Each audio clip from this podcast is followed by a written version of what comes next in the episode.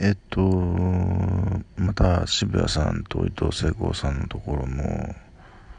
聞いて思ったことがあるのでちょっと喋りたいんですけれども、えー、ブルシットジョブっていうのを聞かされて最初はあのブルーカラーの仕事のことなのかなと思ったらこれはホワイトカラーのことなんですよね。でまあぶっちゃけもうはるか昔今なんかそのこれを言い出した人の本がめちゃくちゃ売れてるらしいんですけれども僕は知らなかったんですけれども、えー、でもそれ聞くともうそんなことはずっと前から分かってるよっていうことですよね。だとだからホワイトカラーのやってる仕事がブルシットだと。もう意味がない。どうでもいい仕事を無理やりやってなんかあの俺は勝ち組だみたいな。そういうなんかやややってもやんなくても変わりのないような仕事。うん、をやってるのが実はホワイトカラーだったとかいうことですよね。例えば、えー、まあはるか昔ですけれども僕が英会話のクラスに通ってた頃に、え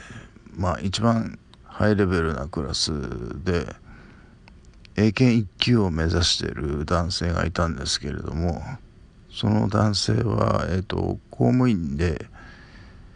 えー、なんですけど 何をやってる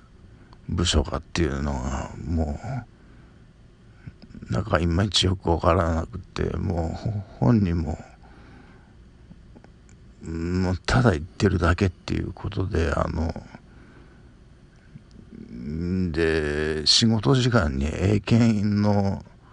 勉強してるんですよね。やることないから。あのー、うわこんなので給料もらえるんだと思って僕は口をあんぐり開けちゃったんですけどね。あのー、それとかあの僕の、えー、妻のお母さんなんですけれどもまあ体育の教師だったわけですけれどもあのちょっと一応公務員ということでえっと役所に回されたことが少しあったらしくてその時にもう仕事がもうつまらなくてつまらなくてしょうがないっていうことですごい愚痴を垂れていたっていうことがあったらしいんですよね。えー、でそれはなんかその本で今更みんな気がつかついたってことでもなくて佐野さんなんかもう特に分かってて、えー、ちょっと引用しますけれども「えー、コヨーテ」っていうアルバムの中に入ってる歌の歌詞で「気まぐれな進歩はもういい」「溢れる暇を潰すだけ」右に左に世間を巻き込んでのバカ騒ぎ。っていうことで右に左にっていうことは右に行っても左に行っても別に何の変わりもないんですよね。それはどういうことかというともうもう社会がカオスになっているということです。あのカオスの状態カオス A からカオス B に移行しても別にな どっちどっちにしてもカオスなのでもう違いが何もないんですよね。それを仕事カオス A からカオス B に移行させることを仕事としてるのがブルシットもうこんなもう意味のないことをやってるのはしょうがないっていうのがブルシットジョブでそれがあの大学出て、まあ、一流企業とかねあの官僚とかそういうことを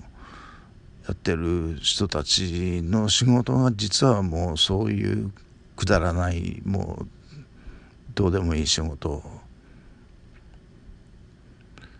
うんをやってるとやらされてると。でまあそのその反動というかねあのそこでお金をがっぽり儲けてる人がいるからこうちゃんとちゃんとしたというかあの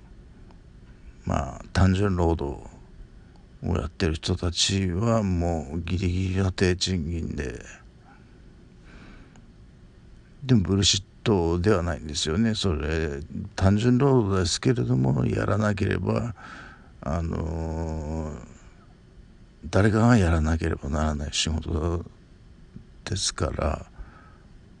そのブルーカラーの方がまだ仕事に意味はあるんですよね。つまんないかもしれないけどつまんない仕事かもしれないけど意味はあるんですよね。でホワイトカラーがやってるのはもうつまんない上に意味もないと。で僕自分のことを言いますと僕はもう40で、えー、もう社会から引退しちゃって もうブルシットジョブ